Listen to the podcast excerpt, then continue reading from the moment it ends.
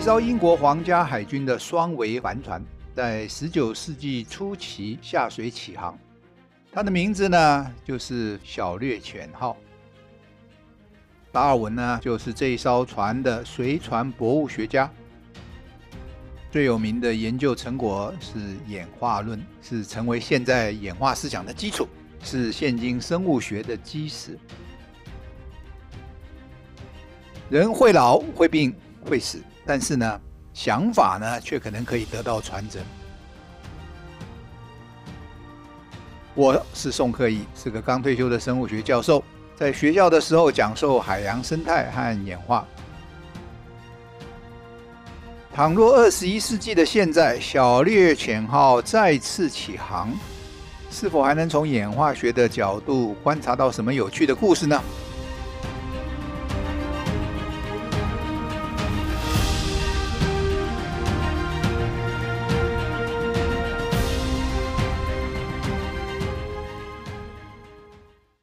今天我们要讲的题目是高丽菜和斑马。我们晓得包心菜、大头菜、青花菜，青花菜在大陆上叫做西兰花，花椰菜、芥蓝菜、叶甘蓝菜、球芽甘蓝菜，这么多看起来相当不同的蔬菜啊，但是从生物分类学的观点，它们都是同一种的。彼此呢都可以互相授粉，并且呢成功的产生下一代。在这里呢，我们为了方便呢，就把上面这些蔬菜啊，通通称为高丽菜家族吧。首先，我要我们要问的问题是什么呢？为什么高丽菜家族一个生物的物种有这么多不同的品系啊？我们晓得人类很早就开始利用它们了。譬如说，这个绿叶甘蓝呐、在地中海起源已经有四千多年的历史了。因此呢，有蛮长的时间呢，可以累积一下不同的变异。但是呢，光是有变异还不够啊，人类的选种啊，显然是很重要的。我们晓得这些蔬菜啊，能够让人种呢，又继续繁殖呢，我们把它叫做驯化。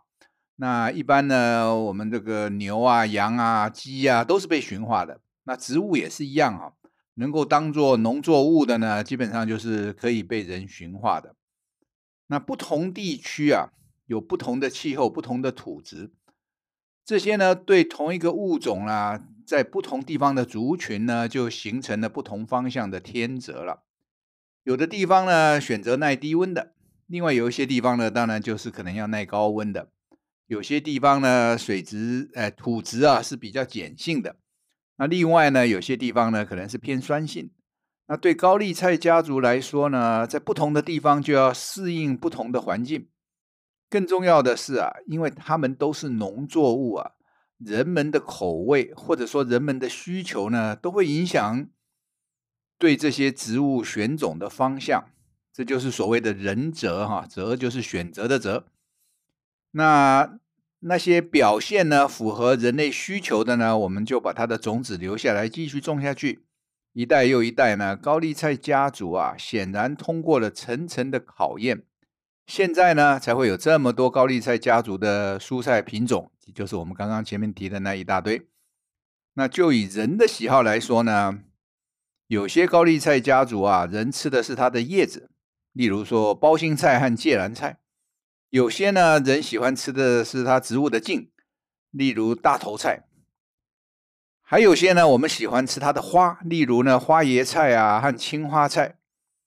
那还有些呢是吃它的芽，譬如说球芽甘蓝菜，或者说呢也有人把它叫做迷你包心菜。那就以颜色来说啊，你知道包心菜、青花菜有多少种颜色吗？你们上 Google 查一查就知道了。除了我们一般概念里面的绿色以外呢，还有的是紫色的，有白色的，甚至是橘色的。这些啊，当然都是人的选种育种的结果啊。那不管是不是颜色相同啊，或者根本连名字都不同的高丽菜家族啊，彼此之间呢都能够授粉的。也就是说，什么？我们把不同的高丽菜跟呃不同的芥蓝菜啊和这个青花菜呢，还是可以呢互相授粉以后产生更多的变异。还有一点啊，高丽菜家族的就是他们能够跟分类学上同一属但是不同种的物种呢，譬如说白萝卜也能够杂交，这样的结果呢，就可以纳入更多其他物种的遗传变异，也就是说，更增加了后代多样性的外形。那另外一方面呢，只要高丽菜家族产生的变种啊，是符合人的需要的话呢，我们人类呢就会想尽的办法，找出大量种植它们的关键来。等于是帮助他们生存，帮助他们繁殖。那我们要举另外一个例子的话，在动物界啊，狗可能是跟高丽菜家族类似的例子。也就是说呢，有很多看起来差别很大的这个狗的品系呢，基本上都是人择出来的结果。但是从生物分类学的观点啊，它们仍然都是同一个物种。讲完了高丽菜家族和狗啊，下一个当然就是要讲人了哈。那不同地区的人呢，分肤色不同，身体的外形呢不太一样，高矮呢有的时候差别很大。譬如说，这个荷兰人男生呢，平均是一百八十公分；越南人男生呢，平均呢是一百六十公分。那这些族群呢的差别呢，可能主要都是在自然环境中天择的结果。也就是啊，适应不同地区的不同气候、地形、生态系而产生的，还有其他的机制在造成不同地方地区这些生物长相或者其他特征不同吗？那当然是有了哈，这边例子很多，那我们这边只举一个例子就好了。譬如说，我们的血型 ABO 啊的比例啊，事实上在不同的区域啊是不太一样的。这个呢，当然有可能是机会造成，不见得是天择上有什么用处哈。什么 A 型会怎样，B 型怎样哈？那目前呢，不管怎么样，生物学上所有的人呢，仍然是属于同一种。那我要感谢各位听众的耐心呐，你们一定在想到底什么时候要提标题中所说的斑马？好，我们现在就来讲一讲斑马。现存的斑马呢，事实上有三种，叫做平原斑马、细纹斑马和山斑马。山是山脉的山哈，细纹呢就是它的条纹比较比较细一点。那事实上啊，三种斑马看起来都蛮像的。我们最常见的呢，一般呢是平原斑马，它的数量最多，也有人把它叫做普通斑马。那它们生活在南非和东非。那我们现在生物学家已经知道的，它有六个亚种，就是这个最多的平原斑马呢，有六个亚种。那这些亚种呢，基本上是分布的地理区域不太一样哈，就基本上都是用地理区域呢再给它命名的。那细纹斑马和平原斑马呢，在地理分布区上呢，有一部分是重叠的，也就是说，在同一个地方。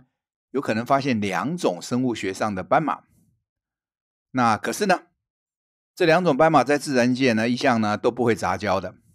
显然啊，光是身上的条纹很像啊是不够的。这些斑马啊，显然心中有数啊，能够分辨哪些斑马是同一种，哪些不是的。可是，一旦关在一起的话呢，它们却可能杂交。可是呢，经常会流产，或者是小斑马呢，就算出生的话，夭折的机会就比较高了。那我们怎么晓得？怎么样确定它们真的是有三种呢？这个这个盖棺论定的证据啊，是来自于这三种斑马的染色体数目，细胞中染色体的数目。这里面呢，细纹斑马最多了，有四十六个；平原斑马呢，四十四个；而三斑马呢，只有三十二个。这是为什么呢？我们很有信心呐、因为连染色体数目都不同了，它们已经是生物学上不同种类的斑马了。那根据更多的分子生物学的研究呢，我们现在知道呢，三种斑马共同的祖先呢，最晚的大概在一百六十万年前，然后在那个时候呢，山斑马也就是山脉的山呢，哈，首先分化出来了。过了二十万年以后啊，也就是大约一百四十万年前呢。细纹斑马和平原斑马也分化出来了，也就是说，这个时候非洲就有三种斑马了。那斑马物种分化为什么会会会变成不同种呢？最可能的原因当然是地理上的隔离造成的了哈。也就是说，它们彼此互相不见面。那尽管呢，目前细纹斑马和平原斑马，我们刚刚前面提过的呢，在地理分布区域上有重叠，也就是在一起。可是呢，在一百四十万年以前啊，却有可能彼此是见不了面的哈。那他们独立演化了很多年以后，目前呢，他们是又住，有些又住在同样的地方了。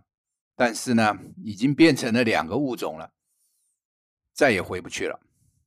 那斑马呢？我们晓得它一直啊没有办法被人类给驯化，也就是呢，我们不能养它，不管是来来做工或者吃它的肉啊。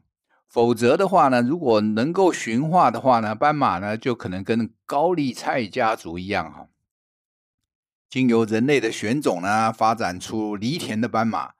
呃，比赛是看谁跑得快的斑马，可以拉车的斑马，甚至于迷你斑马等等哈。那相比起来呢，高丽菜家族的分化哈，就只有几千年的历史而已。我们刚刚前面讲的斑马都是一百多万年，对不对？那高丽菜家族这么多不同的高丽菜家族的的的成员呐，总共只有几千年历史，是因为什么呢？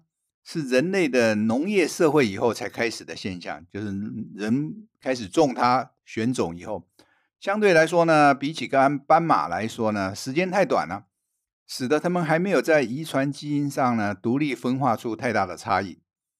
但是呢，我们相信，一旦呢给它足够的时间，如果还能够配合上隔离的条件呢，他们呢应该也有机会呢会变成独立的物种，就跟什么样？就跟那三种斑马一样哈，但是呢，那只是可能之一而已，我们就不再讨论其他的细节。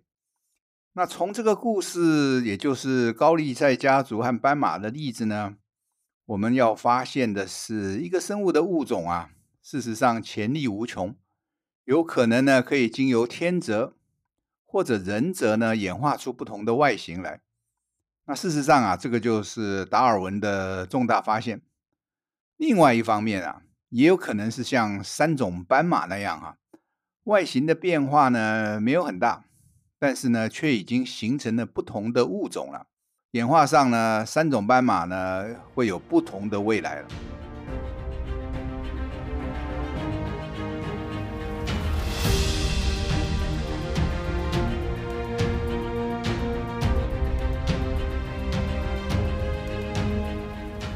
这次二十一世纪小猎犬号的航程就走到这边，谢谢您的收听，我们下集节目再见。